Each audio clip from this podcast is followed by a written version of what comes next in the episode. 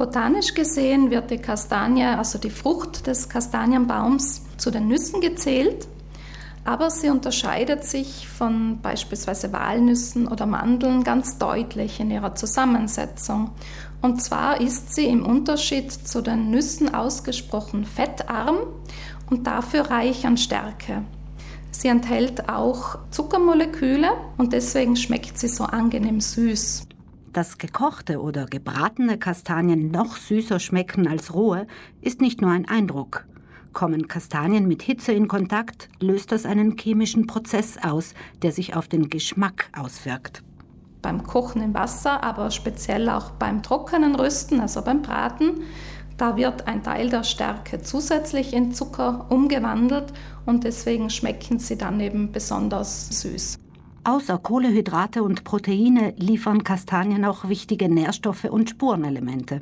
Zu nennen sind Kalium als Mineralstoff und einige B-Vitamine, die in der Kastanie vorkommen. Und natürlich auch ihr Gehalt an Ballaststoffen ist positiv hervorzuheben. Das einstige Image der Edelkastanie als arme Leute essen hat sich grundlegend gewandelt. Bei der steigenden Zahl von Lebensmittelunverträglichkeiten sind Kastanien für bestimmte Personen eine wertvolle Alternative. Es kann Brot zubereitet werden aus Kastanienmehl. Dafür werden die geschälten, getrockneten Kastanien vermahlen. Und das ist besonders beliebt eben bei Personen, die an Zöliakie leiden. Denn dieses Kastanienmehl, wie auch überhaupt die Kastanie, ist glutenfrei und folglich für diese Personengruppe gut verträglich. Besonders beliebt sind Kastanien als Grundlage für Süßspeisen. Dafür verwendet man sie in den meisten Fällen gekocht oder gedämpft. Danach wird die dünne Schale entfernt und schließlich das Ganze püriert.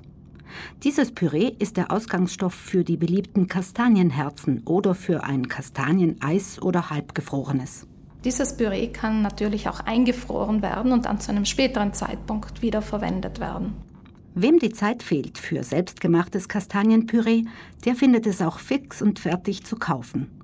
Und wer zu Hause gebratene Kastanien auftischen möchte, braucht dafür nicht unbedingt ein besonderes Gerät oder eine eigene Kastanienpfanne. Wer dieses Zubehör nicht besitzt, kann sich auch mit dem Backrohr oder einfach mit einer guten Bratpfanne behelfen. Wichtig ist, dass man die Kastanien vorher einritzt. Das kann mit einem speziellen Ritzmesser geschehen, aber man kann auch ein simples Obstmesser dafür verwenden und die Kastanien der Länge nach oder kreuzweise gründlich einschneiden, denn ansonsten riskiert man, dass sie durch die Hitze platzen. Wenn Sie zu den Kastanien auch ein hitzebeständiges Schälchen mit Wasser in den Ofen stellen, verhindern Sie, dass die Kastanien austrocknen. Die geritzten Kastanien werden dann auf einem Backblech verteilt und bei 180 Grad Celsius sind sie nach etwa einer halben Stunde dann gar und sollten sich gut und leicht schälen lassen. Servieren Sie die gebratenen Kastanien am besten umgehend, denn je mehr sie abkühlen, desto schwerer löst sich die Schale.